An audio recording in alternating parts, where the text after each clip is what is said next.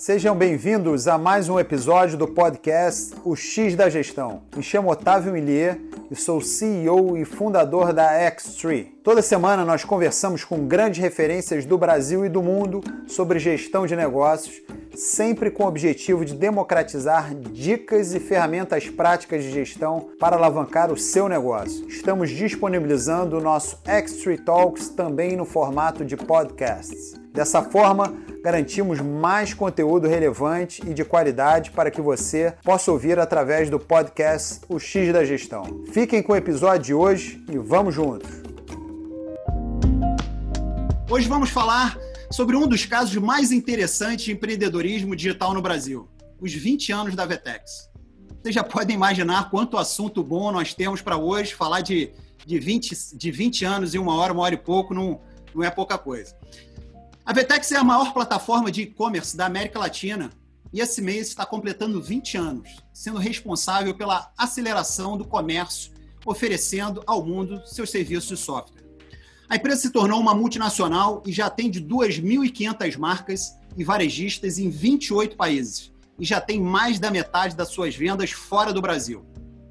Mas o mais bacana dessa história de sucesso é olhar o filme, desde a fundação, e não somente a foto atual. Desses 20 anos, foram 16 anos no sufoco e tomando muito risco. É isso que vamos conhecer hoje nessa conversa com Geraldo Tomás, fundador da Vetex e co-CEO da empresa. Vamos falar sobre desafios comuns que muitos líderes, empreendedores e executivos enfrentam. E eu pedi para o Geraldo compartilhar o máximo possível da sua experiência prática de gestão ali do dia a dia, da trincheira, as cicatrizes e as vitórias também. Geraldo, muito obrigado por ter aceito o nosso convite e seja muito bem-vindo ao Extra Talks. É um enorme prazer tê-lo aqui conosco. Prazer é meu, Otávio. Prazer é meu. Tomara Legal. que eu ajude, tomara que tenha papo bom. Pô, com certeza. O seu papo é sempre bom. Geraldo, começando lá de trás, bem do iníciozinho, uh, ainda antes de se formar na faculdade, né, você trabalhou no mercado por dois anos, no Icatu. Foi. Isso. E assim, e, e, assim que se formou em engenharia, já, já resolveu empreender e montar a Vitrine Texto, né? Vitrine Texto. Talvez poucas pessoas sabem que daí surgiu o nome Vetex, né? Vocês ficaram 10 anos sem tirar dinheiro do negócio, sem ter faturamento, praticamente. E eu diria que raríssimos são os profissionais que têm essa resiliência que vocês tiveram. Conta pra gente, por favor, como foi esse início da Vetex e o que fez vocês continuarem? Ah, perfeito. É, é, é pior do que tirar dinheiro, não saber se é poder pagar o funcionário no mês que vem, é às vezes ter empolga, tá empolgadão de ter é, 15 pessoas fazendo algum projeto e daqui a pouco ter uma pessoa trabalhando com a gente. E não porque a gente demitiu, às vezes também é porque as, as pessoas iram embora, porque não tinham perspectiva da onde a gente queria chegar. E, e então foi, foi um período bastante é, difícil que a gente ficou procurando nosso caminho. E, e você falou desse assunto, porque, e o que, que fez a gente continuar e ficar 10 anos, apesar de que a gente teve muitas dúvidas no meio do caminho, quase voltei para o Icatu nesse meio tempo, três vezes. É, o, o, eu mudamos de, de, de, de, de caminho, é, vitrine texto, marketplace, é, automação de força de venda, ajudava em projeto de engenharia, fazemos de tudo. E eu acho que me marca muito a, a, o que fez a gente continuar, porque eu lembro assim, uma época eu estava super desanimado e o, o é, acho que todo mundo, não sei, todo mundo não, mas para quem não lembra, quem é muito novo, em 89 Collor confiscou tudo da, da, da, da conta corrente de todo mundo, deixou um, um pouquinho de dinheiro.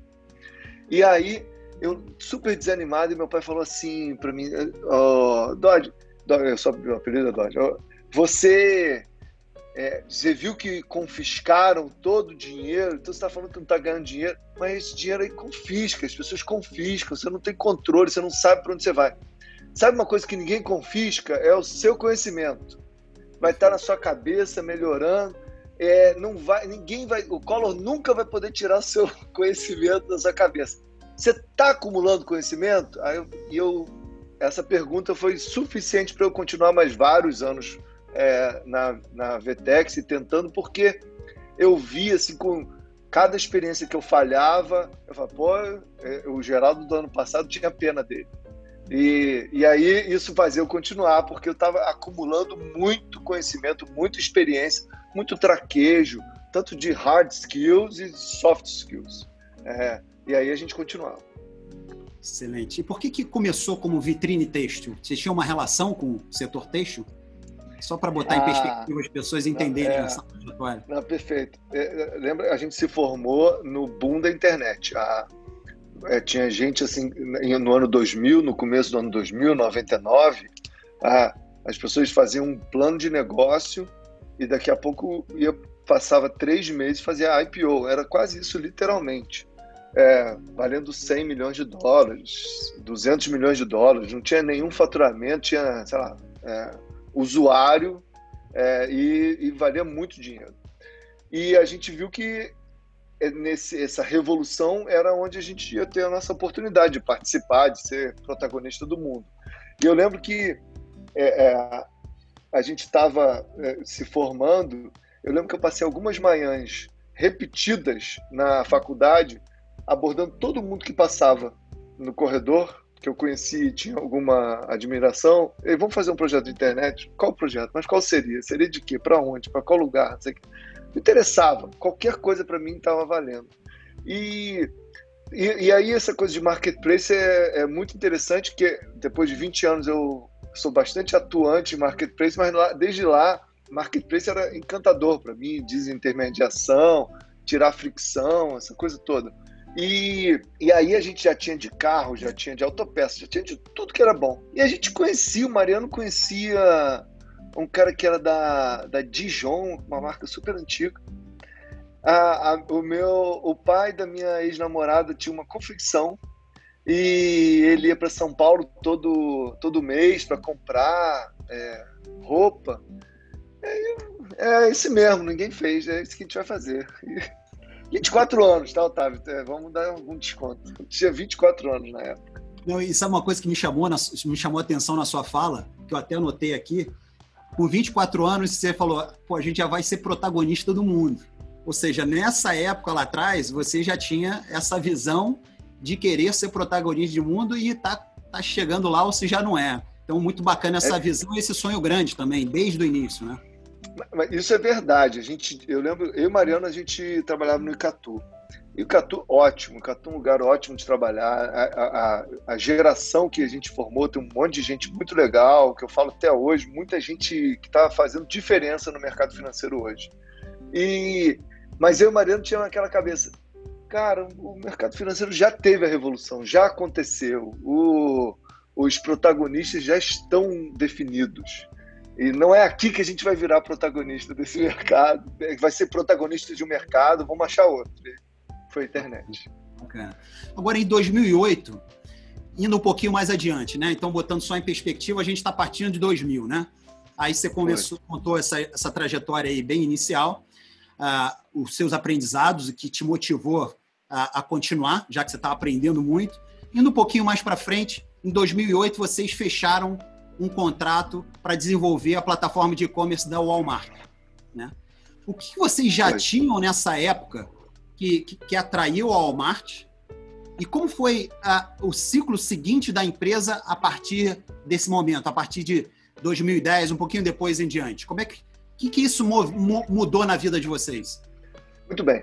O, o Walmart, quando apareceu, ele era mais uma oportunidade que a gente já está tudo que a gente tinha de energia para tentar ganhar. Já tinha várias outras que a gente ganhou e não deu um upside tão grande, várias outras que a gente perdeu. E, e na época do Walmart, é, só tinha basicamente a, a, B2W como, como site. Era americanos e submarino, eles se juntaram e eles eram praticamente dominantes. O Walmart precisava rápido, não, não só o Walmart, mas o Ponto Free, tudo, todos esses outros que existem hoje aí não estavam online naquela época, ou estavam muito fraco, fracos. E o Walmart precisava muito rápido fazer essa, essa revolução, é, é, esse canal, é, fazer esse canal funcionar. A gente tinha, era coisa assim, acho que terra de céu quem tem olho, sabe? A gente tinha feito o site da Saks, é, do Carlos André Montenegro, Marcelo Franco, é, em 2001. É, e o site da Sax era legal, já era um sucesso danado da Sax. A gente fez outros sites no meio do caminho e a gente tinha experi a experiência, né? A experiência que se podia ter naquela época. A gente era um, um grande candidato. Mas mesmo assim eram, éramos ninguém, éramos pessoas que é, só tinha algum conhecimento. E foi, a gente passou o ano de 2007 inteirinho sendo é, avaliado pelo Walmart para fazer ou não fazer o site. Fizemos. É, em fevereiro fomos contratados, em novembro o site foi para o ar. E, e ali é aquele negócio assim que se olhar para trás, é, a, né, é, a sorte bate na minha porta, mas é, que bom que eu estou preparado quando ela chega, né?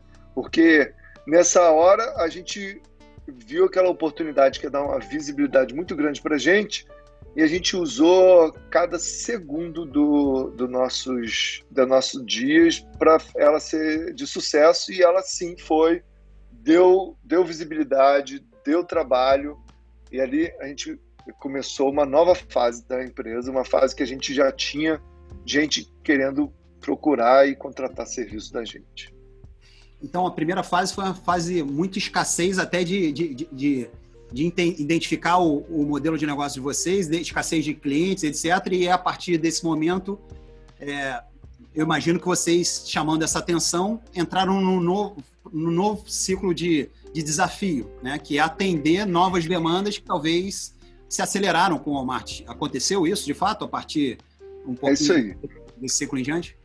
Foi. Em dois, de 2000 a 2010, eu não diria nem 2008, era a gente procurando um lugar ao sol. É a gente, pô, contrata meu serviço, vem aqui, por favor, chega aqui. Eu tenho, eu preciso, eu quero fazer alguma coisa para você. Foram 10 anos, inclusive 2009, quando o Walmart já estava lançado. Eu estava lá é, é, sendo muito útil ao Walmart, mas eu não, mas não era uma empresa de um produto, era um outsourcing praticamente é, do Walmart naquela época. E a gente ainda queria ser aquele, aquele produto que as pessoas compravam. Desde o, desde o 2000 a gente quer ser um produto. E, e aí, então era a gente procurando demanda.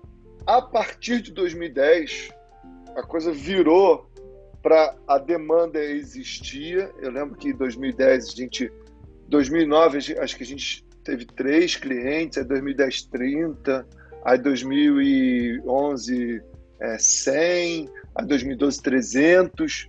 E aí, aí, foi uma fase nova, a fase que, meu Deus, essa demanda enorme, se a gente não der conta, a gente jogou fora uma oportunidade que a gente cavou durante 10 anos atrás. É, e aí entrou numa nova fase. A gente, antes a gente tinha medo de morrer, de, ninguém queria a gente. Aí agora a gente tinha medo de morrer porque muita gente queria a gente, talvez a gente não conseguisse atender e jogasse fora a nossa credibilidade que demorou tantos anos para ser minimamente construído. Perfeito. Eu imagino que nesse momento você tenha passado a enfrentar novos desafios como líder também, né? Que é um tema que eu queria entrar agora. Ou seja, é, novas habilidades como, como líder e também novas habilidades do seu time, né? Como é que você, como é que foi essa, essa transição? Você teve essa percepção de fato que foram momentos distintos que te é, exigiu habilidades distintas como líder? Eu estou na Vetex há 20 anos, né? É, Mariano, naturalmente. E a princípio quem vê assim pensa, ah, pô, mas eu estou no meu trabalho há 10, já estou de saco cheio. É, mas eu não estou no mesmo trabalho há 20 anos. Eu, a cada três anos, dois anos, o meu trabalho muda completamente o meu papel de líder muda completamente. As, minhas, as demandas, o que é importante, muda bastante. E eu acho que essa minha evolução como, como uma liderança, né, como uma referência para dar direção ao time, ela está cada vez sendo mais testada e mais é, evoluída, porque antes eu também era aquele era líder operário, é, metade do tempo três quartos do tempo operário, fazendo acontecer, e um quarto liderando, porque é um time pequeno e, e, e as fases são.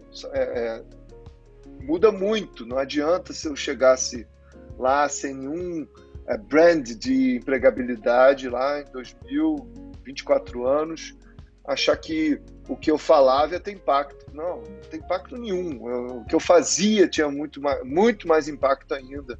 É, como eu fazia, sentar do lado, conversar. É, é quase implorar para as pessoas virem, né? Eu, eu, eu, eu, eu acho que eu acho que a Vetex ela trata o criativo de maneira diferenciada porque eu tive um curso intensivo de, de é, é durante 2010 que eu não tinha nenhuma empregabilidade como empresa é, de arranjar subterfúgios, subsídios e, e métodos de empolgar a pessoa que estava ali trabalhando, não porque ela ela é, sabe, daqui a três anos ia para o IPO, daqui, daqui a ter um investimento, porque era um lugar bom, se expressava bem, lugar que é, evoluía muito rápido, estava aberto a, a, opiniões, a ouvir.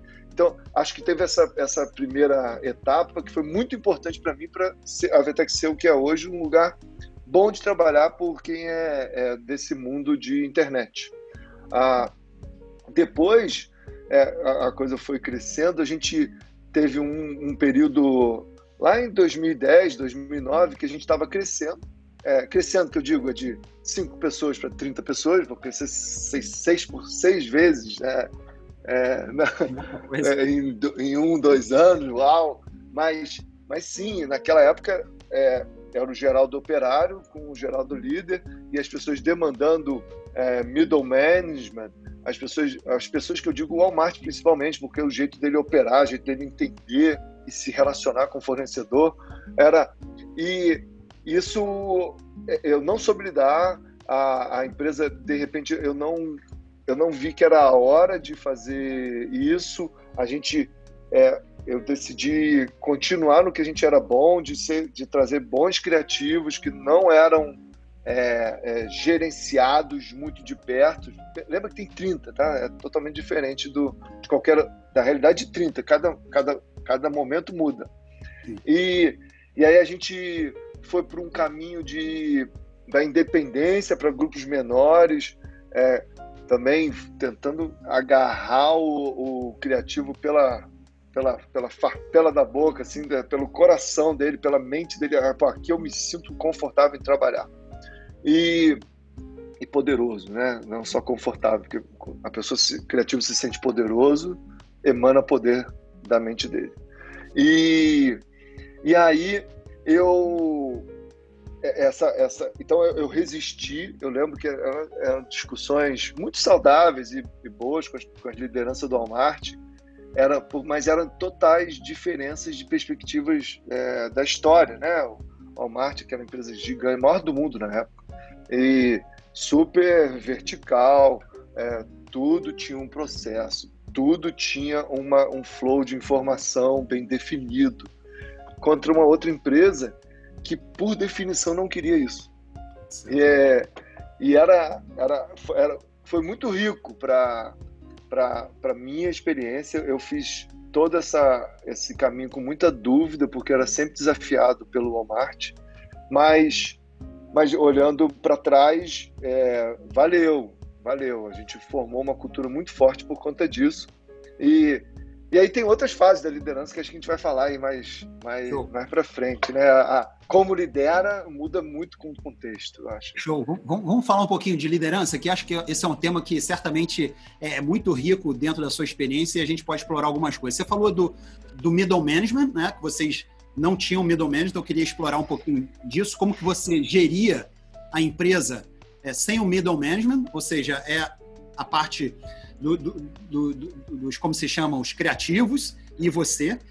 E a parte de criatividade, que é uma coisa que eu acho muito legal também para a gente explorar, que você trabalha com tecnologia usando criatividade, né? Ou criatividade com tecnologia. Isso é muito bacana porque vocês estão recorrentemente criando soluções novas para os problemas novos, né? Principalmente nesse mundo digital que o tempo a coisa muda. Como você é, gere é, e você falou também da do empowerment, né? Da pessoa ter é, ser dono daquela história e se sentir poderoso, etc. Como que você gere ou geriu nesse processo todo um time é, que precisa de criatividade precisa de liberdade e espaço para essa, essa criatividade acontecer. Então, dois pontos. Essa gestão aí do middle management, como que você geria a empresa sem o middle management, que é uma quebra de paradigma assim para muitas empresas, né? E como você dava liberdade para os criativos, ou seja, para os programadores, a pessoal da criatividade, explorar é, isso dentro da empresa. Otávio, esse assunto é, é, quilométrico, eu vou tentar ir por um caminho assim, você, é, a gente vai se ajustando. Beleza. Mas vamos que vamos. A, esse, esse, a, primeiro vamos, vamos falar dessa coisa que eu chamo do criativo, né? É, o criativo, todo mundo tem muita importância para o mundo que a gente vive. É, mas vamos falar especificamente do papel do criativo no mundo. O criativo é aquela, aquela pessoa que tem uma perspectiva particular e tem uma capacidade particular e ele, de repente, ele, ele sai do, do esperado e produz algo que é inesperado e, e, e incrível. É, todo, né? assim, os criativos são os artistas, né? os, os atores. Você fica, como o cara fez aquela cena, como o cara fez aquela pintura. Você fica impressionado por séculos. É, você fica é, é, pensando como ele ele, chegou, ele conseguiu produzir aquela criação, como ele criou aquilo. E, muito bem, o trabalho de Research and Development é um trabalho criativo.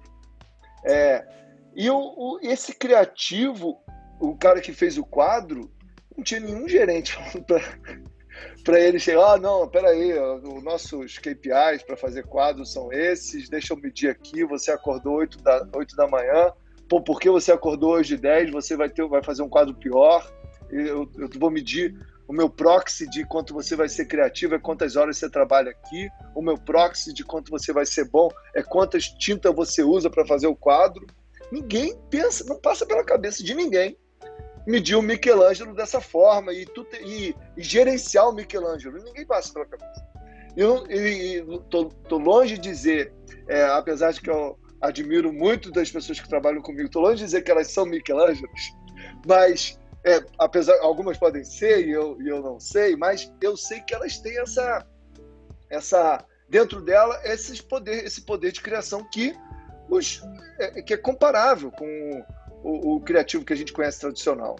E esse criativo de, da maneira da mesma forma para exercer o poder dele não precisa de ninguém tutelando, ninguém cuidando, ninguém empurrando. É, Para te falar o contrário, ele funciona melhor se ninguém faz isso.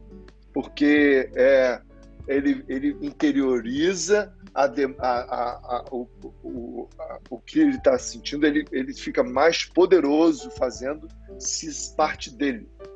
E eu, é, eu sempre tive acho que não é sempre tive, mas eu desenvolvi essa, essa, essa percepção durante a minha carreira e e quando eu tive recurso para ter gerente, quando o Walmart pedia para ter gerente, eu tinha esse feeling que estava errado. Não, não era por aí que, que a empresa de research and development ia funcionar é, melhor e, e ser mais efetiva. A, Aí a gente é, chegou, estava num mundo que os criativos eram tratados como máquinas, tá? É, é, vou fazer essa analogia. É, é um, um ambiente que o, o, engenheiro de software, o designer, é, a, é, no ambiente que a gente vive, no contexto que a gente vive, Rio de Janeiro, Brasil, é, pelo menos a, pensando há 10 anos atrás, principalmente, é, o cara trabalha num outsourcing, ele não pode errar o reporte de horas dele, ele não pode atrasar prazo, ele não pode é, fazer, ele não tem liberdade para mexer no servidor como ele acha, porque a, corporação que está contratada mandou que seja daquela outra forma. Então tinha esse ranço é, de tratar o criativo com muita tutela. E eu, eu fiz questão de tomar uma decisão difícil e arriscada que você vai chegar aqui, vai ser outro mundo. Você vai, você vai ficar, dar um susto, você vai ficar uns três, quatro meses assustado, porque não tem ninguém aqui te cobrando a hora, ninguém te cobrando ponto, ninguém te cobrando você acertar tudo que você faz, é, ninguém te, te dando motivo para você ter desculpa por que você não fez melhor, né? Porque é, a coisa mais comum do, do técnico é dizer, não, que eu não faço melhor porque aquele cara do DBA não me deixa, eu não faço melhor porque aquele outro do a, o cara de segurança fica me barrando, é, terceiriza a, a culpa da não produção. E aí o cara ficava tonto e, e, e preparado. E, mas para os que eram de fato criativos, de fato bons, de fato tinham uma, uma força interior é, no sentido de criar, rapidinho eles viam que ali era o lugar deles. E, e essa e eles não precisam de fato, não, uma quantidade pequena, não é quando tem mil, nem quando tem até 500, talvez nem 200 uma quantidade pequena, você não precisa, você diz mais ou menos, oh, olha que legal aquilo ali. Aí, cara, eu vou criar naquela direção. Simples assim. Perfeito. E, e, e eu fui por esse caminho. É, era uma empresa que as pessoas é, falam, é, uma empresa que, que não tem manager, é, você tem que criar outras formas da, comuni da, da comunicação fluir. Ah, normalmente é o manager que fala com o funcionário e o funcionário descasca alguma coisa da empresa para o manager, o manager sobe para o outro, que sobe para o outro, que vai lá para o CEO, né? Cheio de telefone sem fio, mas vai, alguma informação vai. Então você tem que criar outras formas da informação é, fluir na empresa. É, a gente usa uma ferramenta de chat que tem é, in, é, é, intrigas que eu chamo, assim, que as pessoas é, falam de tudo, é, você tem que ver, assim, uns quatro anos atrás, teve uma discussão, deve ter tido umas 300 interações, se não 600, sobre a empresa devia usar copo de plástico ou não. Nossa. Simples assim. E, é, e parece que, que empresa é essa que as pessoas ficam discutindo seis é, horas sobre deve usar copo de plástico ou não. O problema é que quando elas não discutem, tem duas chances de ser de estar tá acontecendo. Primeiro, está todo mundo alinhado, todo mundo pensa igual sobre a, a, ecologia e a natureza. A segunda, que é a mais provável, é que está todo mundo desalinhado, mas ninguém tem coragem de falar, ninguém fala nada, todo mundo fala só no bar, escondido, é, e, e, tá, e de, de forma desagregada. É, porque um não gosta do outro, um não tem empatia para o outro, um não admira o outro. E aí a Vetex era esse meio do caminho possível e bom, que é todo mundo fala, todo, fala tudo.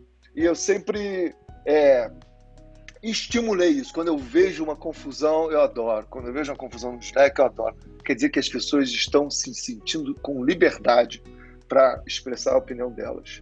E, e aí essa, então tem, tem, um monte de coisinha que teve que ser feita para eu fazer com que o criativo fosse empoderado é, e visse que está em outro mundo. Visse que você está numa ilha de criação aqui. É, então a Vetex foi assim, é, tem sempre um manager que, querendo ou não, sou eu, né, um líder, né, no limite, né, mas eu sempre me preocupei por muito tempo de ser bem flat, de as pessoas em grupos seguirem direções, eu, eu dar só um, uma luz e, e aí eventualmente sentar do lado, conversar, mas é, ser manager sim, já ouvi muito, já ouvi, já, mas sempre a gente foi é, atrofiado nessa capacidade por design.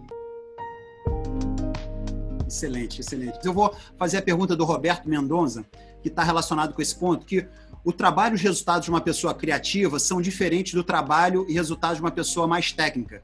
Como que você diferencia a forma de mensurar os resultados de cada um desses grupos de pessoas? Primeiro, primeiro eu eu não acho uma pessoa técnica uma pessoa não acho que ela ela também é criativa. É, então o, o cara o Michelangelo era altamente técnico. Ele ele tinha muito conhecimento de como fazer um quadro, as técnicas de sombra, as técnicas de, de perspectiva. É, a técnica ela empodera o criativo. Ela não é quando eu acho que ele quis dizer técnica, é, eventualmente ele está querendo dizer o que eu chamo aqui a diferença do técnico e do engenheiro. É o cara que segue o playbook e o cara que inventa o playbook. É, a, na Vetex, é, a técnica serve. A, a Vetex é uma empresa que inventa playbook. Ela, é muito difícil ter dentro da Vetex pessoas é, que seguem o playbook, pessoas que são focadas na produção é, e na assertividade da produção. A gente separou muito bem esses dois cadeias de valor que eu chamo, esses dois culturas, esses dois mundos, desde o começo da fundação da Vetex. É, da fundação da Vetex como software plataforma de e-commerce. A gente é o, o grupo, a Vetex é o grupo de pessoas que produz o software, ou seja, produz a, o playbook, né, que é a, as, as, as, as calhas que os e-commerces vão se apoiar, é, produz o engine, e quem implementa o playbook são as agências, são terceiros, que é, lá são os tais dos técnicos, são pessoas que elas, elas estão treinadas para como opera o software VTEX, como customiza o software VTEX, e elas têm que fazer isso com maestria. E, e, e a, a, gente ter decidido separar esses dois mundos, que têm duas culturas diferentes, a cultura do técnico aqui que eu estou falando, que é o contrário do, do engenheiro, ele é uma pessoa disciplinada, ele é uma pessoa que aprende é, bem e, e, e absorve muito bem as, as abstrações é a pessoa que tem que ser boa igual, tem que ser poderosa igual, mas o jeito de, de dele operar é bem diferente do jeito que, do cara que está pensando como vai ser o playbook da nova geração. Perfeito. E, e a gente separou isso. Então, acho que a pergunta dele, como eu lidamos com essa dicotomia, a gente botou em outra empresa. Interessante, interessante. Enfim, a gente tem muito assunto aí para tocar e avançar dentro dessa linha aí do, da criatividade, etc. Mas eu vou tentar avançar um pouquinho. Como eu falei no início, 20 anos, conversar em uma hora e pouco não é trivial, então eu vou tentar explorar outros assuntos. E, enfim, depois a gente marca um outro toque, a gente faz uma inédita segunda edição com o Geraldo, mas deixa eu avançar um pouquinho aqui. É, eu vou compartilhar aqui uma imagem, Geraldo, que é, eu acho que, enfim, sintetiza muito do tema que eu vou entrar agora, que é sociedade e, e, e gestão compartilhada. Tá? E tem uma, uma imagem aqui que me chamou muito a atenção, que foi uma imagem que o Mariano colocou no, no LinkedIn dele essa semana, semana não, no dia 6 de junho, quando vocês fizeram 20 anos.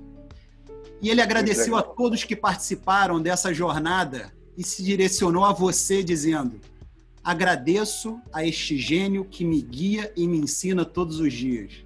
Obrigado, Geraldo Tomás, por me fazer uma pessoa melhor. Isso, para mim, enfim, é, é não só fantástico e, e, lindo ter, ter uma história assim construída, é, e vocês têm uma situação inusitada, que vocês são sócios há 20 anos e vocês são co-CEOs da empresa. Ou seja, eu diria que vocês quebraram alguns paradigmas, porque vocês são sócios iguais, co-CEOs. Se a gente for para a literatura de sociedade, tem até um, um, um, autor que a gente gosta muito, que é o David Gage, que ele fala muito e diz que quando a sociedade começa 50-50, que é a maior parte das sociedades, ele já começou errado, porque as pessoas não discutiram suficientemente bem, previamente, quais as habilidades de um e o outro que vão contribuir para a sociedade. Mas a gente vê que, às vezes, também a literatura, ela, ela, ela não, não é a verdade nua e crua na realidade dos fatos, né?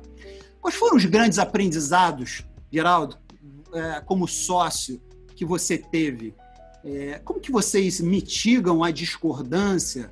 Como que vocês evitam brigas? O que, que deu errado também? Compartilhe um pouquinho, por favor, dessa experiência de sociedade com o Mariano, que eu acho que é um caso super rico aqui para a gente conhecer. Algumas vezes durante a minha, a minha história na Vetex, eu, eu não é que tem momentos assim que a gente comemora, momentos que a gente fala, pô, como é que a gente chegou até aqui? É, são momentos gostosos que a gente tem que, de fato, refletir. E eu, eu você falando isso aí que você está me dizendo, é, aí eu sempre penso assim, ah, se me perguntarem isso que acabou de perguntar, que é o que que... Não, desculpa, não é exatamente isso. Se, se me perguntarem assim, o que que é top of mind, o que que fez a VTEX dar certo? E eu acho que é o respeito que o marido temos um pelo outro. Esse respeito e admiração que a gente conquistou lá atrás, é, nesses 10 anos dando errado, vamos chamar assim, é, ele, ele é chave para vários é, é, é, momentos de, de, criação de uma empresa. Ah, acho que eu estou falando aqui com vários empreendedores e acho que todos aqui já passaram por momentos que estavam super eufóricos. Meu Deus, isso aqui vai dar super certo. E todos também já passaram por momentos que isso aqui, meu Deus, o que, que eu fui fazer aqui? O que, que eu estou fazendo nesse negócio? Por que, que eu joguei tanto tempo fora da minha vida? Já todos, todos nós já passamos por momentos que, mas que burro esse meu sócio, por que, que ele foi por esse caminho? É, todo, é, momentos que, pô, eu carrego essa empresa nas costas, não sei o que, que eu estou fazendo com esse cara. Ou então, pô, esse cara está me carregando nas costas. Todo mundo já passou por esses sentimentos, todos. É. E, e eu, eu acho que nesse esse aspecto, é, eu não, por exemplo, eu não me empatizo com essa, essa afirmação desse cara, é, naturalmente, né? Porque eu não acho que tem coisas que mereçam ser, ser discutidas a, ao extenso, à exaustão. Se eu estou agregando 51 ou 55 ou 60% da sociedade, ou o contrário, ou o Mariano está agregando 60%, essa discussão vai gerar efeitos colaterais na sociedade que são muito mais é, perversos para a sociedade, para mim individualmente, do que eu ter mais 10 ou menos 10% da empresa. E, eu, e, a gente optou por não ter essa discussão desde o começo.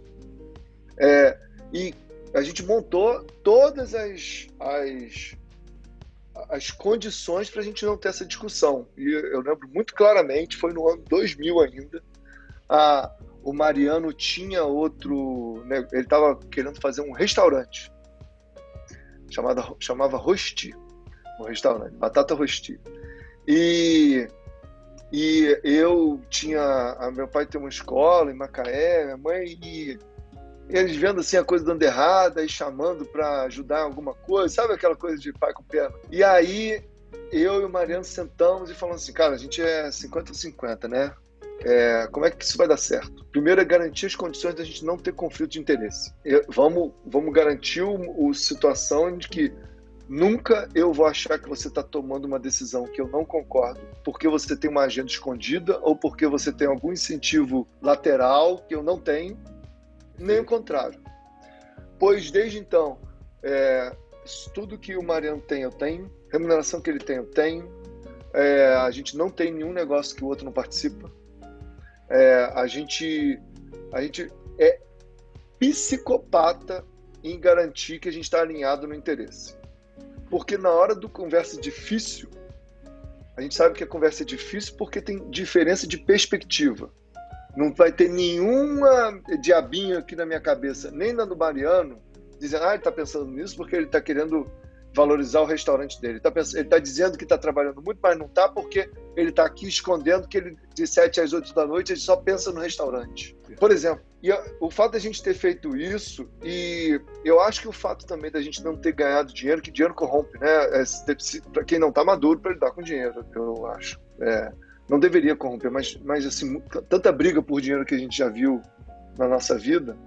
E o fato de não ter o dinheiro ali quando a gente era imaturo e jovem também ajudou muito, porque a gente é, tinha discussões homéricas, é, é, é trabalhos é, muito. É, discussões difíceis. Pô, vai dar dinheiro para pagar o final do mês? Não vai? Como é que vai agir para pagar o dinheiro no final do mês, como é que vai lidar com o cliente, como é que vai chamar o cliente. Discussões de vida ou morte, vamos chamar assim. E, e que nenhum momento não passava pela cabeça de nenhum dos dois que um estava fazendo aquilo para por conta de uma agenda escondida, que estava fazendo aquilo para provar um ponto de que tem que ser a maior na sociedade, 1% ou 2% ou menor na sociedade. Porque quantas discussões que não tem, que é quase bullying entre sócios, para dizer aquilo ali você estava errado, você estava errado, não, você não ajudou nisso. Não... Tem uma agenda escondida só de no longo prazo ter uma conversa difícil que é eu acho que eu devia ter 70% e você 30%. É. E aí a pessoa sabendo disso, porque ninguém é bobo, fica se defendendo. Não se bota vulnerável. É, e uma conversa boa é uma conversa que se que as pessoas se colocam vulneráveis, prontas para errar e abertas para crítica.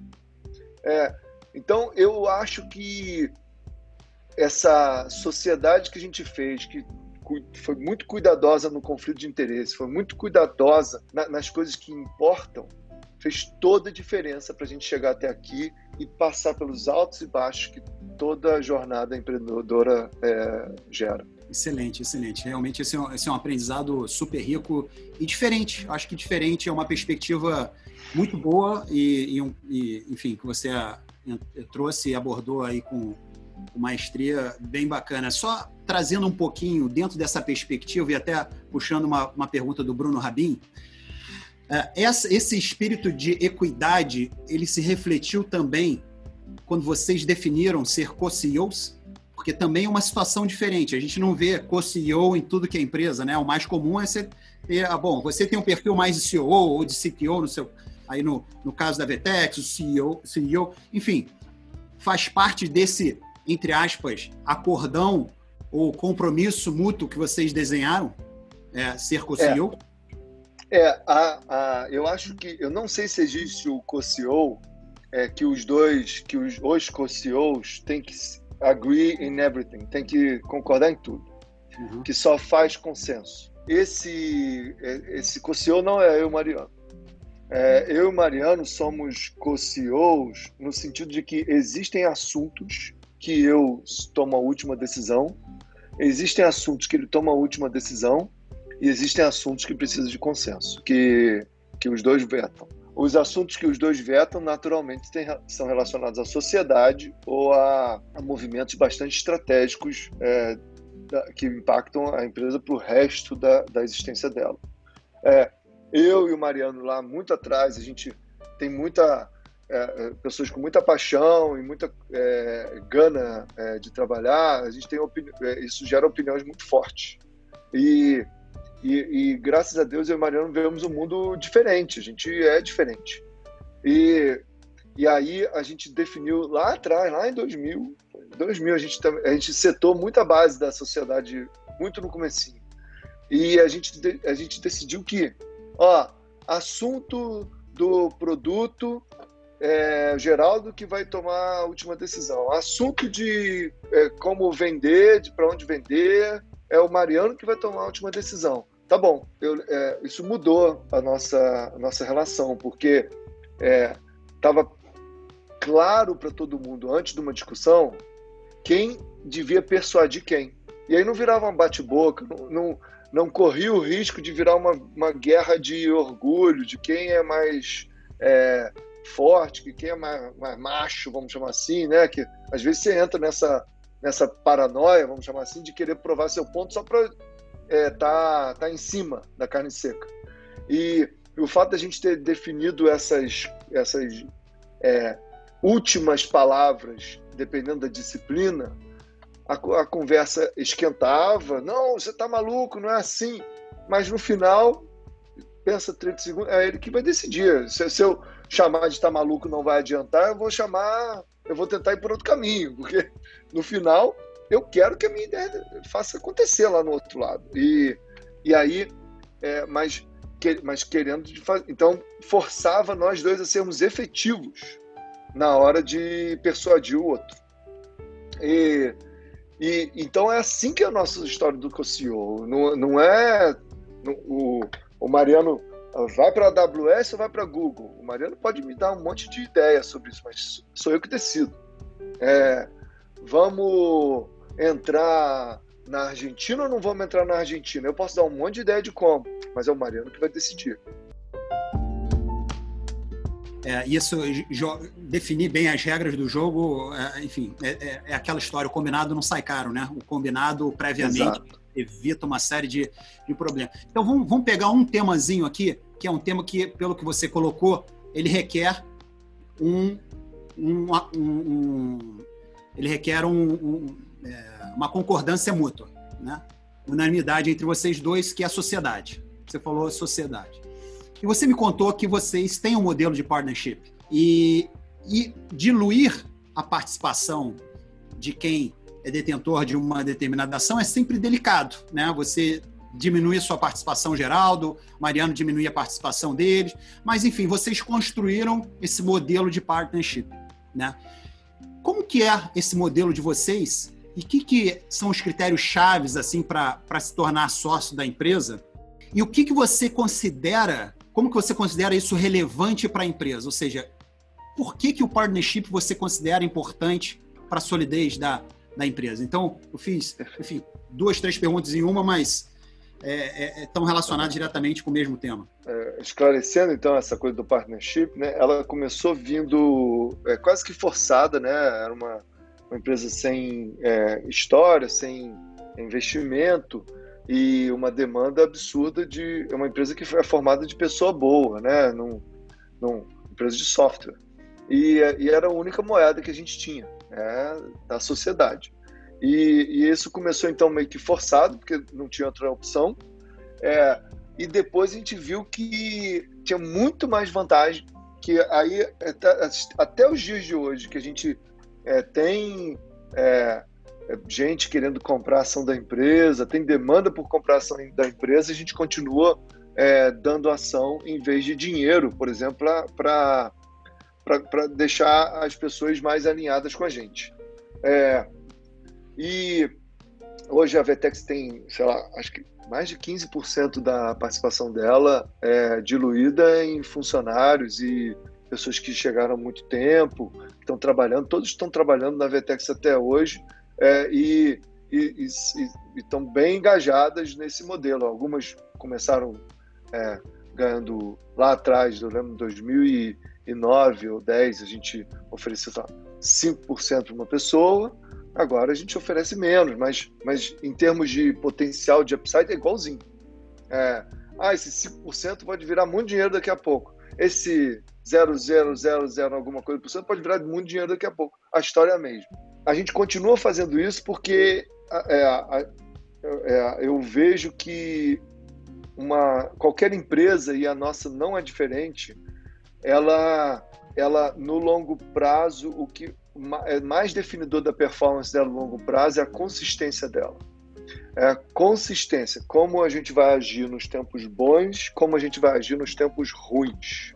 Como Jim Collins o, fala. Né? Perfeito, perfeito, exatamente. E essa, o fato da gente ter sócios é, chaves operando a empresa foi chave e eu tenho certeza que vai continuar sendo chave para a gente ser consistente e manter o nosso passo no tempo ruim no tempo ruim, se a gente não tivesse essas pessoas, ia pular, as pessoas que estão ali só oportunizando, elas pulam fora.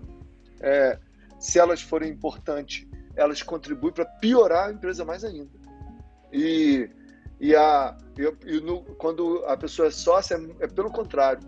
Porque quando está num tempo ruim, é quando ela se sente requisitada a dar o máximo dela. E aí é um feedback ao contrário, em vez de, em vez de atrapalhar a empresa no tempo ruim, ela amortece o tempo ruim com muito, muito, muito. E a gente já passou por diversos tempos ruins e eu sou muito grato a todas as pessoas que tinham é, sociedade e as que não tinham, depois que o tempo ruim passou, eu dei sociedade. E enfim, esse é um, é um ponto-chave que, no fundo, as, as, empresas são formadas por pessoas e não. É, na empresa não são formadas, são pessoas, são grupos de pessoas que são formados para formar as empresas, né? Então, no fundo, no fundo, as pessoas que fazem a diferença, né? Agora, falando de cultura, Geraldo, que é um tema chave também para qualquer empresa. Se a gente for olhar assim, os pilares chaves de sustentabilidade no longo prazo, como você colocou, a cultura também é um pilar fundamental, né? Como é que é hoje qual é a cultura que vocês têm na, qual é a cultura que vocês têm na Vetex? E olhando em perspectiva ao longo desses 20 anos, como é que foi assim esse processo de transformação de cultura, se é que ele existiu, ou se a cultura é a mesma desde o início? Como é que é, é, é como é que isso hoje é na sua cabeça, olhando para trás e olhando a, a, fotografia atual, ou dos últimos anos, pelo menos? Perfeito. São realidades bem distintas. Olha, a, tem uma a, a Olga Lofred ajuda a gente é, né, a cultura tem muito a ver com como as pessoas conversam né é a língua a língua franca da empresa e, e eu a nossa a língua que a empresa fala ela tem duas duas vertentes né a língua que se realmente fala e a língua formal, gramatical, né, que você quer que fale.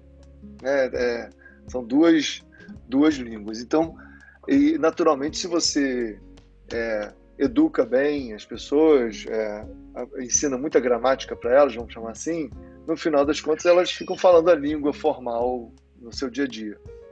E isso é um, é eterno. É uma, é uma, uma eterna é, esforço de a gente tentar definir qual é a nossa gramática, de como a gente quer que as pessoas conversem, é, e que isso muda de acordo com o tempo da empresa, é, se mantendo alguns aspectos principais, que eu vou falar deles, é, com o que de fato acontece na empresa.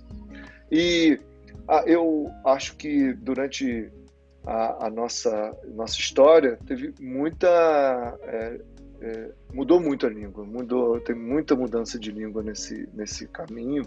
E e uma delas que eu tenho uma recordação e que até hoje é muito, muito latente na Vetex é que a gente quer conversas que sejam ousadas, é, bold, que a gente chama.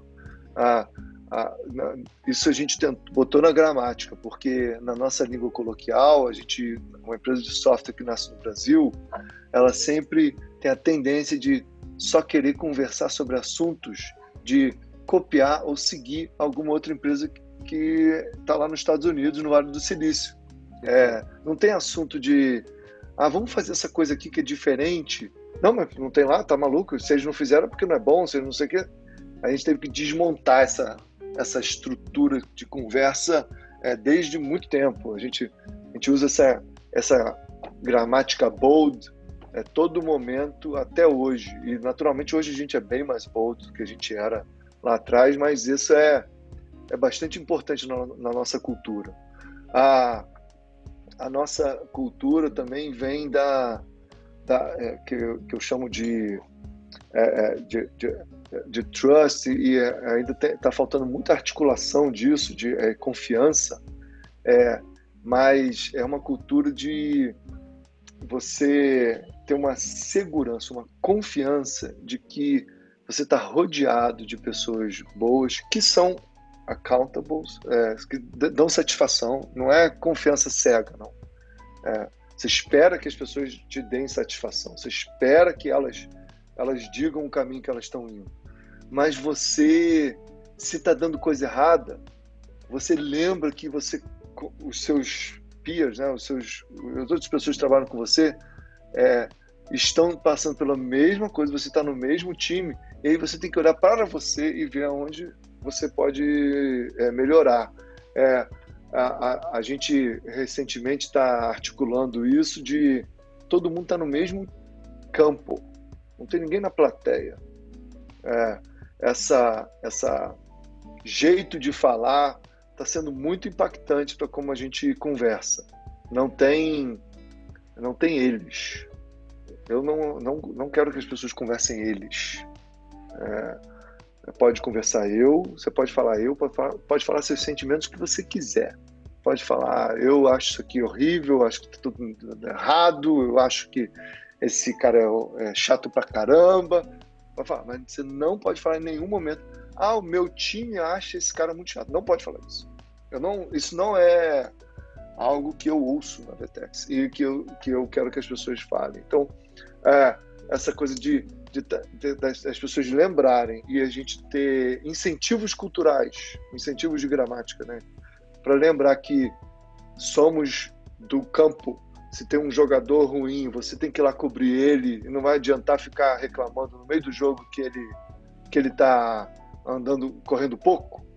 É, essa é outra questão que a gente está tá, tá, tá, tá, lidando bem, na, na tá, tá tentando criar muito e, e relembrando toda hora na Vetex. A, a cultura da, de uma autonomia tem a ver com isso também, e tem a ver com não ter o manager e tem a ver com dar poder ao criativo. A, autonomia sempre foi uma, uma, uma palavra-chave na Vetex, que às vezes é mal entendida, tá? Recentemente eu tenho melhorado, articulado melhor, é autonomia, é muita autonomia de, de como fazer não autonomia do que fazer. Se você está numa empresa, você, você está tá assumindo que você vai fazer o que é a direção da empresa. A direção da empresa é top-down, é, senão fica um, uma, uma, uma é, usando o vocabulário, uma balbúrdia, né? Cada um indo para um canto, a, a soma, o total não, não dá a soma das partes. Sim. E então é autonomia no como fazer, não do que fazer, mas como fazer. Bom, eu, eu acho que esses são assim, os três grandes pilares assim da nossa da nossa cultura e, e, a gente também tem martelado por último assim essa coisa de ser global, ser global, ser global, pensar global. Isso é toda hora tá, a gente está tá falando dentro da empresa. Vamos entrar nesse ponto agora, ou seja, um que eu acho que a gente não pode deixar de falar, por favor, que é uma característica para mim nata de vocês, que é pensar grande, tomar risco. E você compartilhou comigo uma, uma vez que o ano de 2016 foi um, um ponto de inflexão para vocês, né? Vocês, vocês começaram numa situação em 2016 que vocês vinham de uma lógica é, de risco de crescimento, crescimento, crescimento, e 2016 foi quando o negócio começou a escalar de fato, né? É, se puder explorar isso um pouco, ou seja, como que foi a gestão de caixa de vocês e de investimento no crescimento, aposta no crescimento? É, até você comentou, você tinha situações que vocês tinham 200 mil reais de caixa com uma folha de 4 milhões de reais. Né? Ou seja, qualquer atrasozinho de um pagamento de um fornecedor era atraso do pagamento de funcionários. E, por consequência, você gera uma série de repercussões negativas e vocês tinham que administrar isso. Então, essa é um ponto. E, em seguida, é, a gente está, enfim, uh, caminhando aí para a parte final desse papo, mas é muita riqueza, muito conteúdo. Eu queria explorar um pouquinho disso que você falou, aí da, da visão global, aí entrar num ponto de uma outra pergunta do Zé Maria Vasconcelos Sá, é, da entrada de, de novos investidores, que aconteceu agora no final do ano passado. Enfim, mas vamos, vamos por favor, falar um pouquinho, conta para a gente um pouquinho desse, desse, perfil de risco que vocês é, tomaram o tempo todo para apostar no crescimento da empresa. Acho que isso é muito vou, válido. Vou tentar, vou tentar pegar essas três conversas e gerar uma narrativa concisa. A gente, em 2010, então, a gente viu, ih, caramba, temos um negócio, vamos, vamos tocar, vamos fazer plataforma de e-commerce. Pô, depois de 10 anos a gente já tentou um monte de coisa. Será que esse vai? Porque um monte já tinha dado errado. Acho que eu e Mariana entramos no modo psicopata, assim, de não vai fazer nada para errar, não pode errar, não vai errar. Tudo a gente procurava defeito, tudo a gente procurava onde ia dar errado e, e tentava mitigar o risco. É, uma coisa que, dentre as mil coisas que, que não pode dar errado, é a gente parar de crescer. A empresa de software, não existe empresa de software boutique. É, é, é, de produto, tá? Existe outsourcing boutique, mas de produto, sempre, se você não buscar uma escala, você não chega em lugar nenhum. Então, eu falava isso, não existe empresa de software boutique, não existe empresa de software boutique. Tem que crescer, é all-in. Tá? É, eu falava assim, tem escritório de arquitetura que vai ficar, a pessoa chega com 60 anos de idade, de, de advocacia também. Ele chega num platô com 40, com 30 anos, e ele fica nesse mesmo platô e ganha, e ganha dinheiro, é sustentar pro resto da vida. Ele fica naquele platô funcionando e feliz. Uma empresa de software não é possível isso. Ou você está crescendo, ou você está quebrando. É um dos dois. Então, se a gente não tivesse crescendo, a gente estava quebrando, na minha cabeça. E aí, a gente pegou um investimento em 2012. A gente, 2014, esse mesmo investidor, vendo a crise que o Brasil ia entrar, é, quis sair. A gente, o, o mercado de venture capital do, do, Brasil secou. 2014, 15, 16, é, até eventualmente 17. É, a gente, na fase de maior crescimento da empresa, a gente queimando caixa, porque a gente queimou caixa de 2000, pegou investimento em 2012, teve que, de repente, apertar o, o freio de gasto da empresa, é, porque senão a gente ia ficar sem dinheiro e, ia, e não ia ter investidor para bancar. A, a gente dá para apertar o, o, freio, é fácil apertar o freio e não crescer. Mas a gente tinha essa psicopatia que eu falei, é, bem entranhada na nossa cabeça. Então a gente foi apertar o freio, mas tentando fazer a medida exata do mínimo que a gente aperta o freio que não comprometesse o crescimento.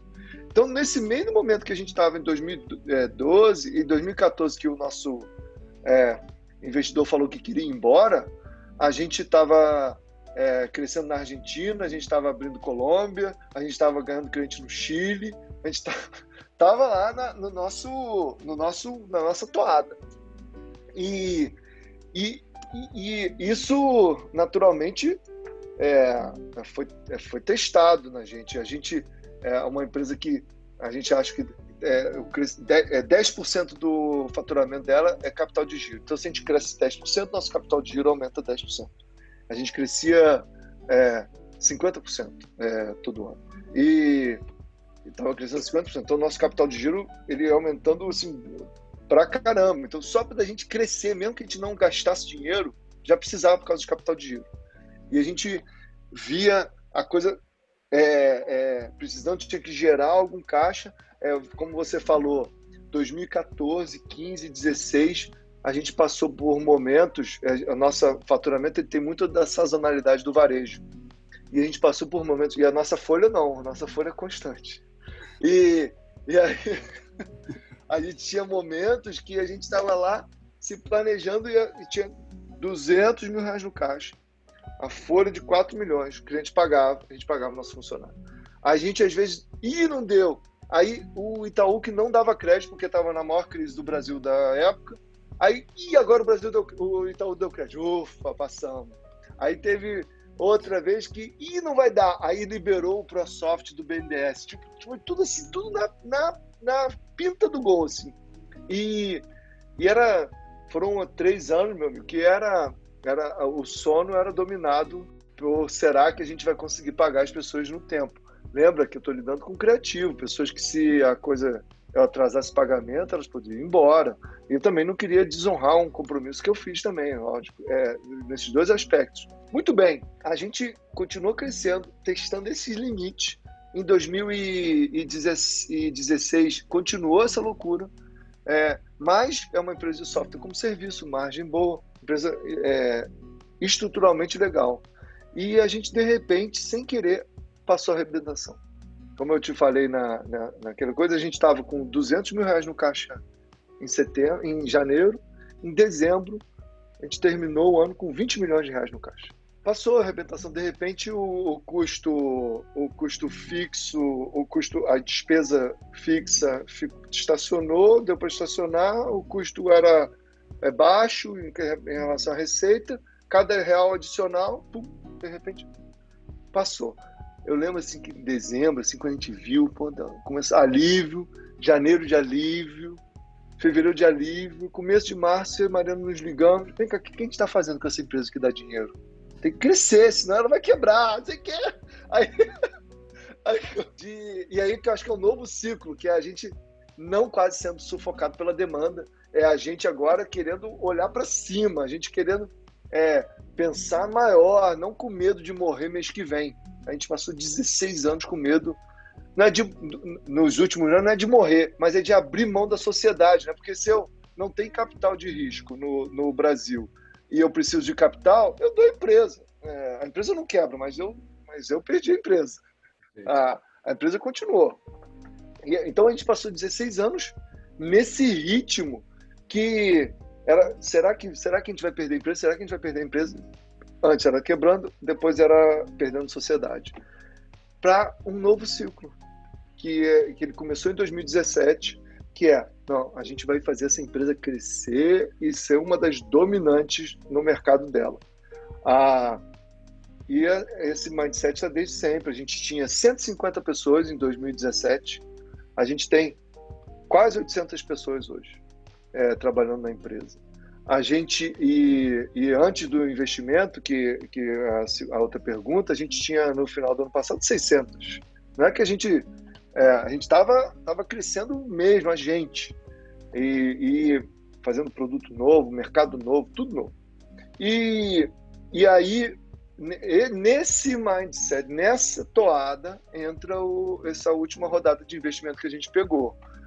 Um investimento do SoftBank, da Gavia, da Constellation, que ele vai ter um grande papel de, de fato, a gente ter o que chama de é, war chest, né, uma armadura para, pô, quando se acontecer alguma coisa, uma crise de Covid, a gente não ficar sem dormir pensando que será que a empresa vai quebrar, a gente está com colchão é, que garante a gente nos momentos difíceis E a gente também está usando esse, esse investimento para mudar a nossa cabeça e ser mais é, bold nos movimentos de expansão da gente.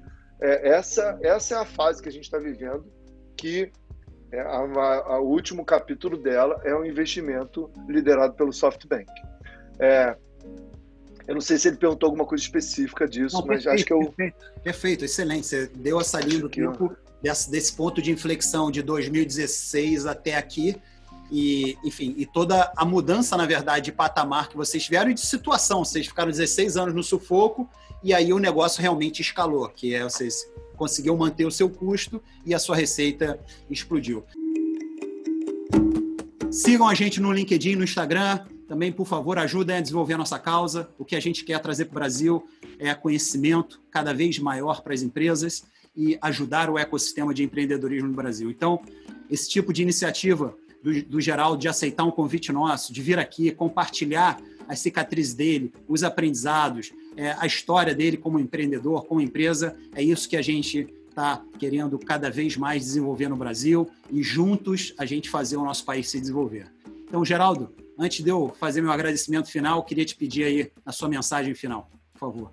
Ah, eu eu tô aqui também só só para agradecer. Eu estou muito feliz de, de, de estar tá participando desse grupo é, com gente que é, é gente que está aqui que certamente eu já tirei muita experiência, já troquei muito e eu estou muito realizado de, de contar um pouco da minha história e a gente se ajudar. Né? Acho que acho que tem muito do que você está promovendo é, é é, é, é encantador, porque a gente só cresce, eu só cresço, você só cresce, quem está assistindo só cresce se a gente trocasse informação, não for em silos aqui, se a gente de fato compartilhar experiências e momentos e, e conhecimento. É, só assim que a gente vai chegar em algum lugar. É, agradeço muito, Otávio, pela, pela oportunidade de aprender e de compartilhar. Obrigado. Legal. Então, mais uma vez aí, brigadíssimo, do fundo do coração. Pessoal, obrigado, muito obrigado aí por vocês estarem mais uma vez conosco. E vamos juntos, que o Brasil merece uh, ter um, um, ambiente melhor de negócios, merece, merece ter empreendedores como você. E a gente está aqui na X3 tentando fazer o nosso papel em ajudar o ecossistema. Obrigado, é. boa, boa semana aí para todos. Muito obrigado. Valeu, um abração, cara. Um abraço.